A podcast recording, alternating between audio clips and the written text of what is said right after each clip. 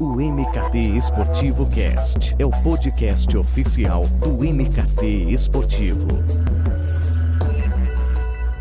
O mundo está em alerta para o avanço de um novo tipo de vírus. Já passa de 630 o número de mortos na China por coronavírus. O país começou a testar em pacientes com a doença medicamentos usados para tratar a malária, ebola e também o HIV. A temporada da NBA está suspensa e foi suspensa devido à confirmação de teste positivo para coronavírus do pivô francês Rudy Gobert, do Utah Jazz. Meio a paralisações, adiamentos, cancelamentos. Claro que a gente pensa no que vai acontecer com o maior evento esportivo de 2020, né? Olimpíada de Tóquio.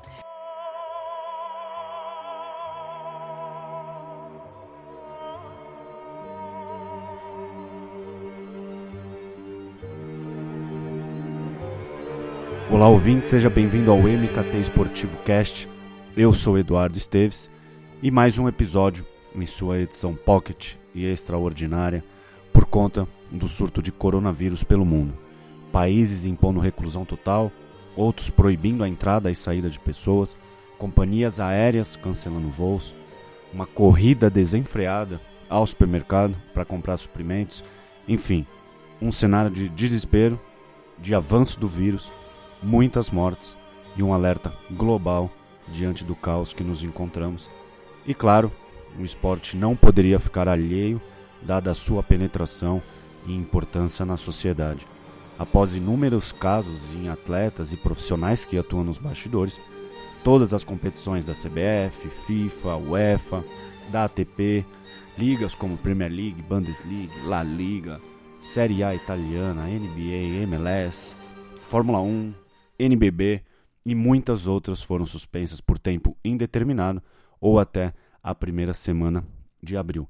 Após esse período de quarentena, certamente novas reuniões serão feitas para saber como proceder após um balanço de tudo o que ocorreu e, infelizmente, ainda está ocorrendo. Por aqui, até a gravação deste episódio, falando especificamente de futebol, a CBF já suspendeu seus torneios, a Federação Mineira também, enquanto os demais regionais já estão com reuniões marcadas, certamente, para cancelar suas partidas. E apesar do foco do episódio ser no futebol, vale ressaltar que já começamos a se antecipar para prevenir um avanço ainda maior do contágio por coronavírus e diversos eventos já começaram a ser cancelados ou adiados.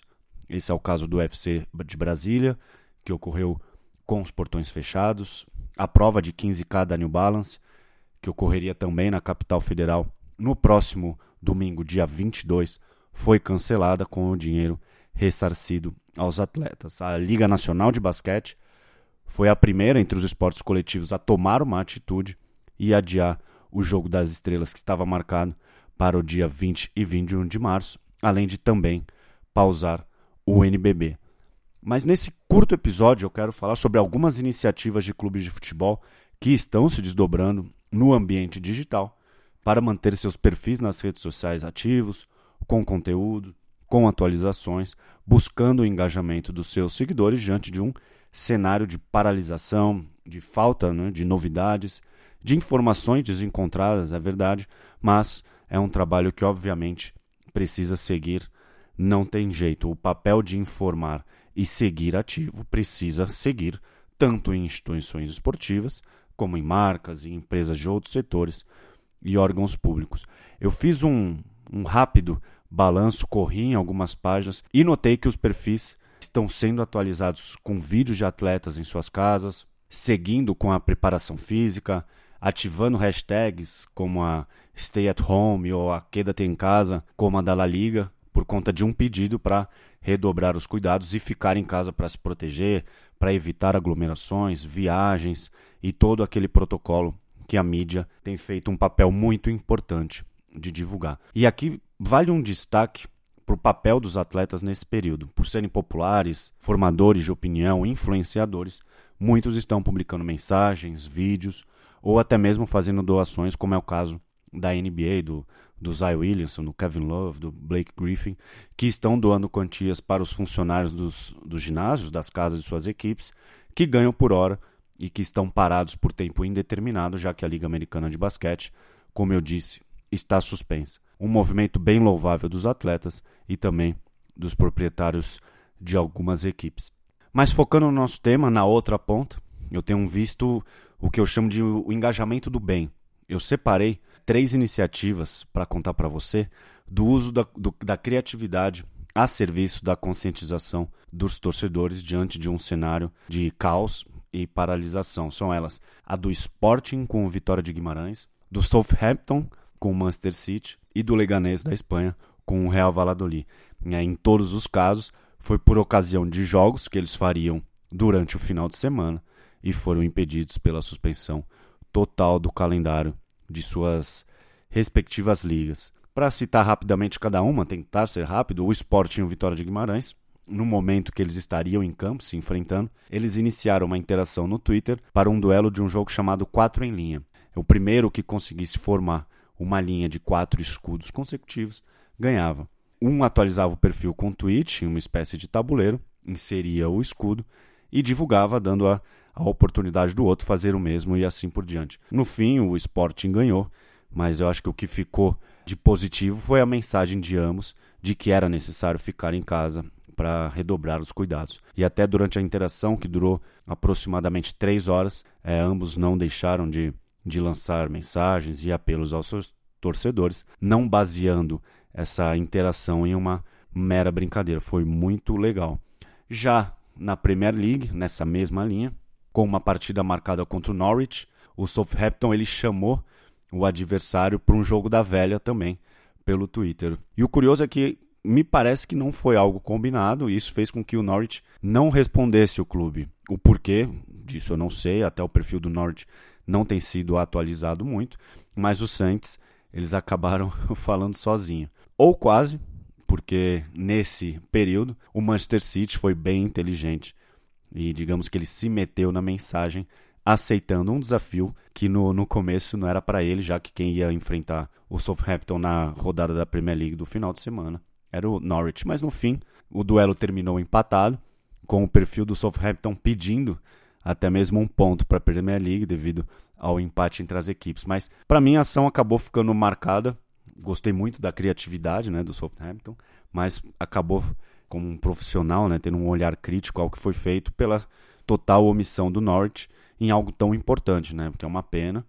Fica aqui a, essa criatividade, a mensagem passada de uma maneira lúdica, porque também o clube buscou informar os torcedores que a, a brincadeira estava ocorrendo no ambiente digital e que era necessário também ficar em casa. É uma pena que o Norte não tenha entrado na onda até para conscientizar também os seus torcedores.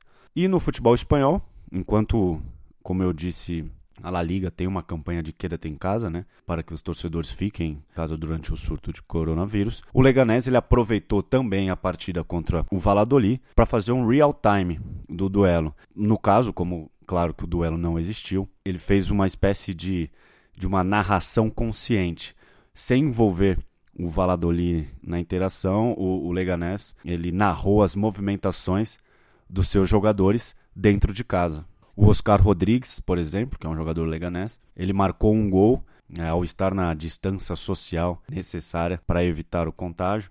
Em outro momento, a partida acabou sendo paralisada para um jogador ir no banheiro e lavar as mãos, que é algo que, que deve ser feito nesse surto do coronavírus. E no final, rolou até mesmo uma coletiva de imprensa fictícia do técnico, é, dizendo que ele, após a partida, ele ficaria confinado em casa e iria dormir. Algo muito legal e que gerou um engajamento muito alto dos torcedores. Né? Foi algo inusitado, algo diferente e que atraiu a atenção também da mídia, porque eu vi que alguns portais da Espanha destacaram essa iniciativa. Para citar um, um caso aqui do Brasil, o Santos, que aí é uma referência absoluta no âmbito digital, para mim, pelo menos, é uma referência. Ele divulgou um vídeo com a música Lavar as Mãos, do Arnaldo Antunes. E aí os mais, os mais velhos como eu vão lembrar dessa música no Castelo Ratimbum. Mas o Santos utilizou seus jogadores né, de uma maneira bem divertida, mas também não deixando de lado passar uma mensagem que conscientize os seus torcedores. Todas essas ações que eu detalhei estão nos perfis, eu aconselho a você a dar uma olhada em como cada uma se desdobrou notar como teve realmente o engajamento do, dos seguidores, dos torcedores, foi muito legal e mostra como um plano emergencial de social media bem estruturado, ciente da importância de passar uma mensagem positiva, ainda que, que com um viés bem-humorado, pode fazer com que as ações ganhem alcance, mesmo sem uma partida rolando, que é algo que, que naturalmente gera um alto engajamento. E, novamente, a brincadeira, a piada,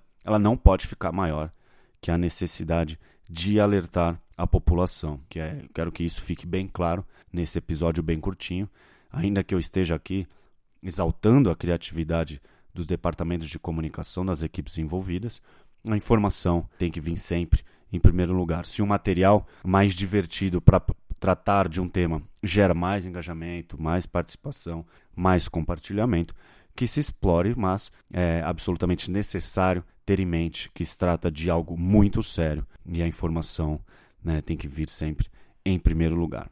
É isso, ouvinte. Sei que surgirão novas iniciativas do tipo, outros times seguirão essa mesma linha, porque tudo é referência e 100% aí adequado à cultura local, ainda mais os clubes brasileiros que sempre estão de olho no trabalho desenvolvido lá fora. Novas reuniões vão surgir é, no decorrer dos dias, certamente esse episódio vai ficar, é, digamos, antigo, já que tem muitas reuniões que ainda vão acontecer para saber se os campeonatos voltarão, se eles serão cancelados, enfim, suspenso, como é o caso dos regionais. Nesse momento que eu gravo o podcast, apenas o Campeonato Mineiro já foi suspenso, mas aí né, no Rio de Janeiro e São Paulo já tem reuniões marcadas e eu imagino que isso também deva acontecer. Porque o coronavírus, é, apesar dos sintomas de uma gripe normal, é perigoso, principalmente por uma faixa mais avançada de idade, e essa força digital das instituições esportivas deve ser explorada em prol da sociedade e de fazer o bem. Nesse momento, não existe camisa, não existe rivalidade, não tem que existir ego, são todos unidos em prol de um bem maior. Então, previna-se, siga a risca as orientações e até a próxima.